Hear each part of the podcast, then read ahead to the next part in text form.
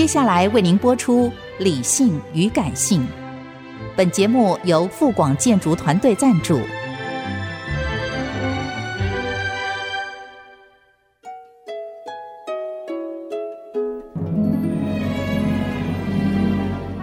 理性与感性不是天平的两端，而是一方向另一方渗透、影响，暂时取得上风的过程。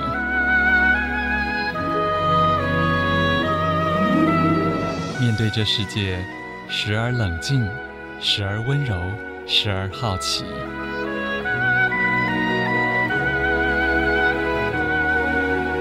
我是陈乐融，陪伴大家一起理性与感性。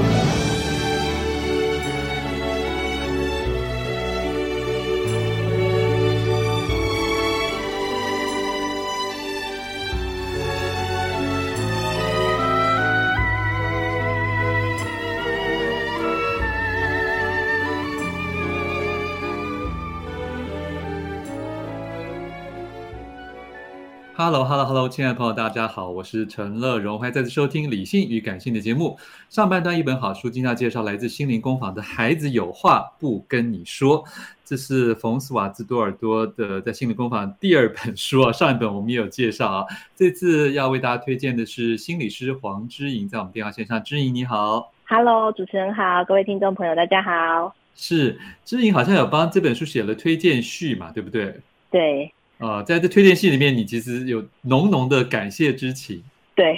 很希望现在也有多尔多医师这样子的呃一个服务，让大家知道育儿是不孤单的，而且父母是有能力应付孩子的各种状况的。嗯，哦哈，呃，可是好像你真的也觉得带孩子蛮辛苦的。是的，尤其是我觉得在这三年的疫情期间，就是如果假设像亲子馆啊，或者是外面的公园，其实老实说，你看到另外一个孩子，你原本是想要孩子就是走出家门跟其他孩子互动，可是你看到另外一个小孩在打喷嚏、在流鼻涕的时候，你会不会就也有那种害怕的心情，想说，啊，孩子先对，所以我觉得这三年疫情大大的考验了整个亲子的环境。那还有就是家人的一个压力，嗯、因为如果家长没有带孩子去放电，孩子放电不够，就是持续晚睡，那就会打乱作息，恶性循环。哎，非常有。那可是这样子会不会对比较幼儿来讲，他这三年因为跟其他的人际互动也会产生比较多疏离或抗拒呢？会的，尤其是最近有一些研究，其实正在研究关于我们戴口罩。当孩子一开始学语言的时候，其实他是透过你的唇形，他会去抓握你的嘴巴，去感觉嘴巴、哦、对嘴巴动的话，这件事情他是可以呃发出声音的。然后各种声音有各种沟通，所以其实戴口罩对孩子的脸部辨识，或是情绪的辨识，或是情绪的调节，妈妈现在是生气，还是他是开心，还是他是看不到嘴巴的这个讯息，其实差异非常大。哇，太棒了！之前你讲的这一点，我觉得 虽然不是书中的内容，但是我觉得对听众朋友应该也是有很受用的吧。好，嗯，我们赶快回来讲一下，因为一定也有听众还不知道这位作者，我们是不是为大家提醒一下？好。冯兹瓦兹多尔多，他其实是法国一个非常著名的小儿科医师，然后他也是儿童精神分析学家。所谓儿童精神分析学家，就是他对于孩子的发展，比如包括口腔期呀、啊、肛门期，什么时候孩子是透过口腔期去认识这个世界，他什么东西为什么会放嘴巴？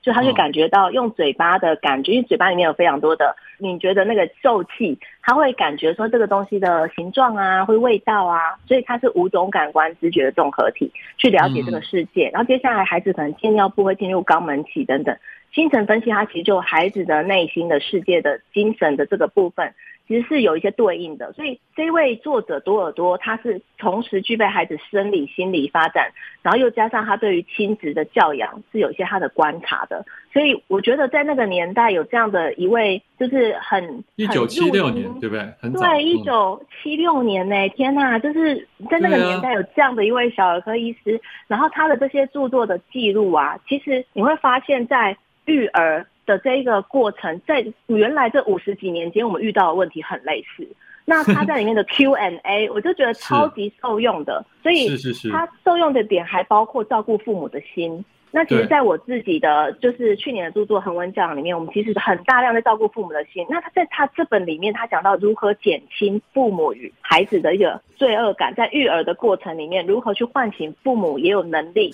去思考和观察孩子。光是退一步观察孩子，其实就是一个很重要的练习，因为我们可能会因为我们的长辈啊，或者是因为你的伴侣啊，他们偶尔看一下育儿，好像觉得哎，好像蛮简单的。啊，你就调作息，你就跟着睡就好啦。就是会出言，感觉很轻易。可是其实冯志华像后座司机一样，就对了。没错，在后面指导说：“哎、欸，刚刚错过那个路路了，你一定要接下来要怎么走？”是是。那其实，在掌握方向盘的这个人会特别的紧张。那所以，以多尔多医师的观点，他从生理的角度跟心理的角度去切入，包括父母难以启齿的关于孩子要不要，他们他们那个年代说要不要带孩子去天体营啊，或者要不要在孩子面前展露身体，要不要一起洗澡，他都有一些蛮具体的指引。我觉得是回应到我们在居家生活蛮多父母的在思考或辨识该怎么做的一些岔路。我觉得他是手边非常好的一个咨询书，诶。就是它可以解决大概百分之六七十的问题，除非孩子有些特殊的状况，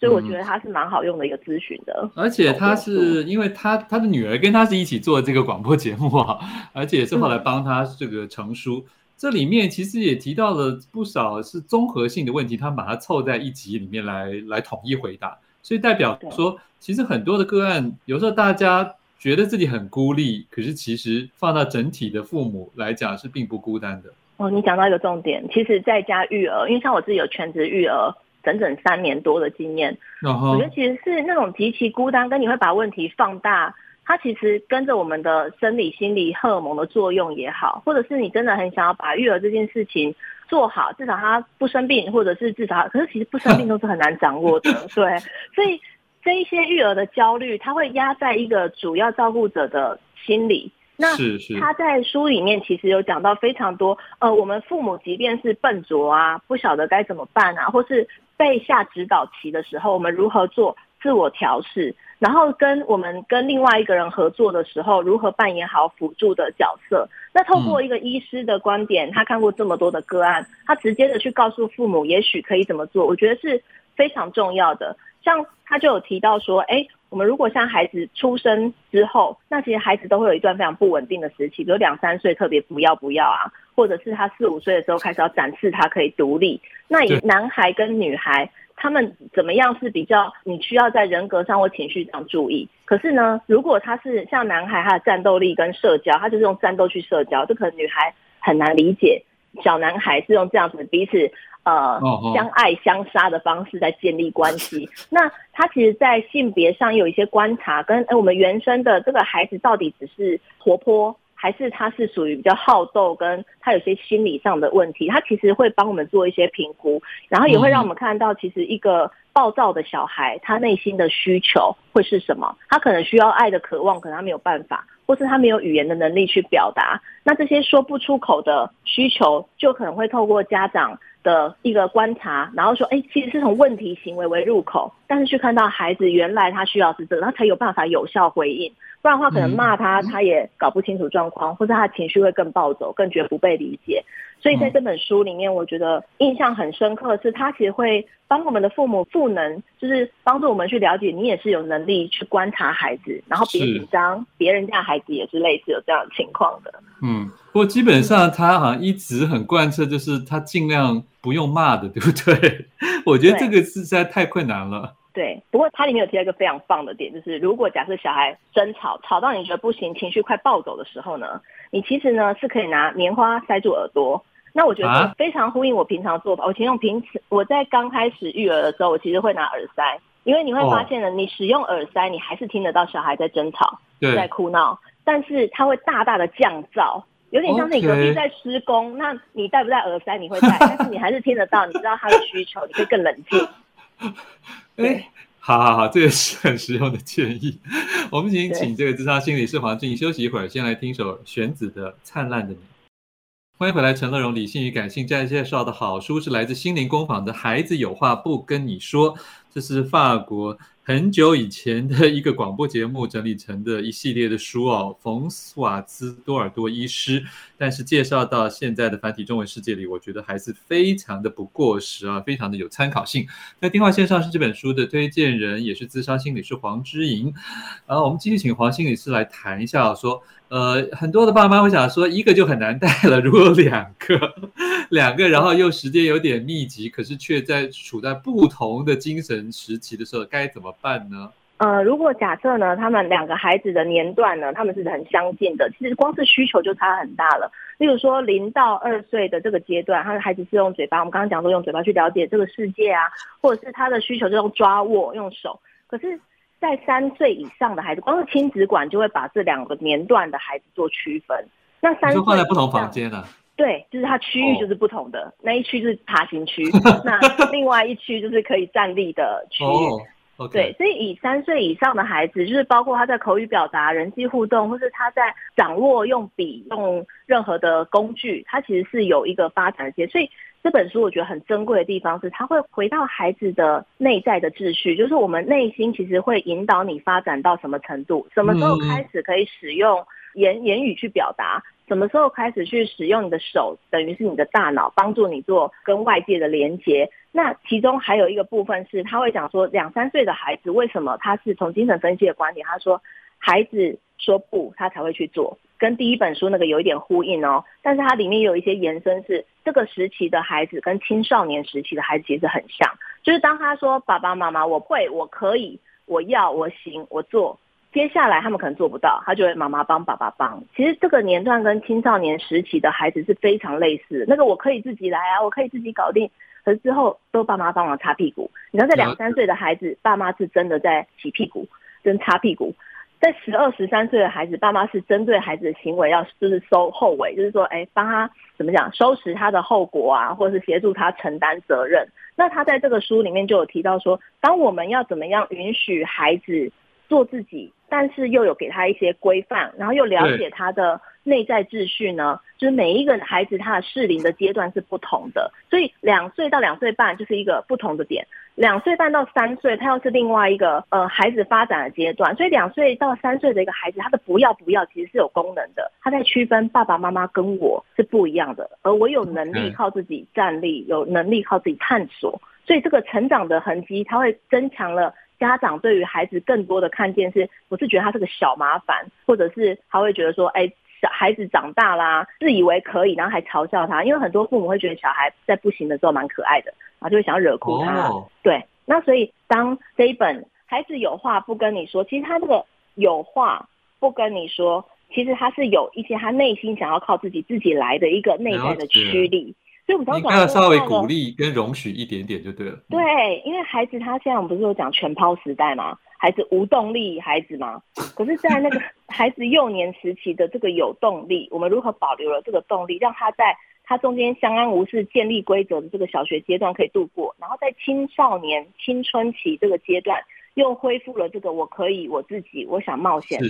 有动力，那孩子就不容易变成是一个无动力或厌世。阿姨，我不想努力了。类似这样，这个中间的度真的很难掌握，就是了。嗯，对，所以他而且可能不是一次性的，是你经常性的都要去去去去调这根弦。没错，所以其实，在书里面有好多部分是协调父母自己的情绪，然后告诉父母说，在这个阶段的孩子会出现这样子的做法是正常的。他会出现这样，并不是反弹你，他只是想告诉你我可以。可是他在表达上或在大脑发展上，他并不完全可以抵达。到他可以做的事情，我讲一个非常简单的大脑的机制，嗯，在我们的大脑的最上面的地方有个叫顶叶的地方，它其实是协助小孩做人我的判断，也就是在书里面提到人我什么主客体，他在讲这件事情。嗯嗯。亲疏远近这件事情对小孩判断来说是非常重要的。为什么小孩需要了解亲疏远近呢？我随便讲一个网络诈骗好了。假设他告诉你来了一个简讯，我是你的营业员，我急找你。哎，我跟你讲有一只不错的股票，赶快联络我。那我们成人可能会打一个问号，想说我我什么时候有就是有投资？有这个营业员对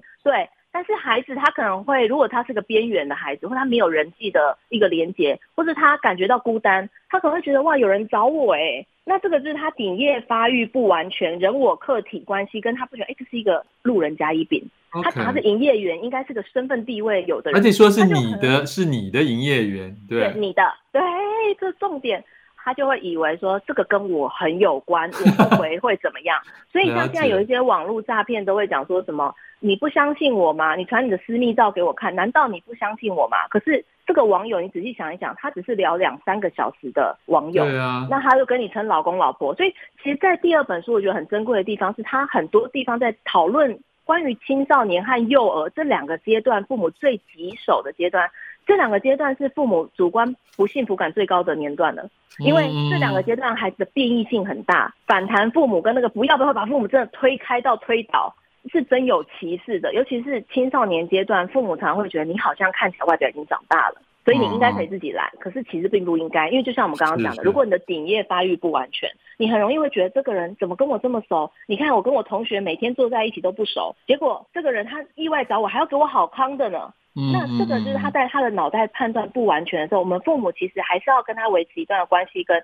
帮他协助他如何去把关，或者提供他这相对的案例，他才有办法让这个部分的人际判断能力长出来。因为因为这太容易产生一种错误的同才意识了啊，没错，或者是很容易被情绪勒索绑架。对，所以因为大家都觉得不好意思，不好意思，不好意思，他揪我啊，或是什么，你知道？对。尤其小孩不好意思拒绝啊，女孩比男孩的几率更高，因为女孩在情感连结的那个青春期催产素会让孩子觉得我好像对你有一点责任，所以你会发现我们在讲做家事或做什么，其实有时候是孩子的生理激素的召唤，说我可能对这家有一点责任，要做点什么。可是在对，所以孩子在这个多尔多的这本书里面，从幼儿讲到青春期的这个就是帮父母做一些预备是。我们怎么来谈性、谈人际、谈、嗯、情感是很重要的。现在时间到了，不过我要提醒听众朋友，就是在这本书的第二部，我觉得很重要，因为里面有很多不只是行为面的，是包括是意识面的一些剖析，包括说怎么谈论死亡啊，甚至怎么跟小孩说我是单亲，你知道 这件事情，呃，这些有很多一般人觉得难以启齿的事情，在书中都有一些剖析啊。好，非常谢谢我们的在第一线教育工作里面做咨商心理师的黄志英，谢谢你，谢谢，谢谢，请大家自行来参考《心理工坊》这本书，孩子有话不跟你说。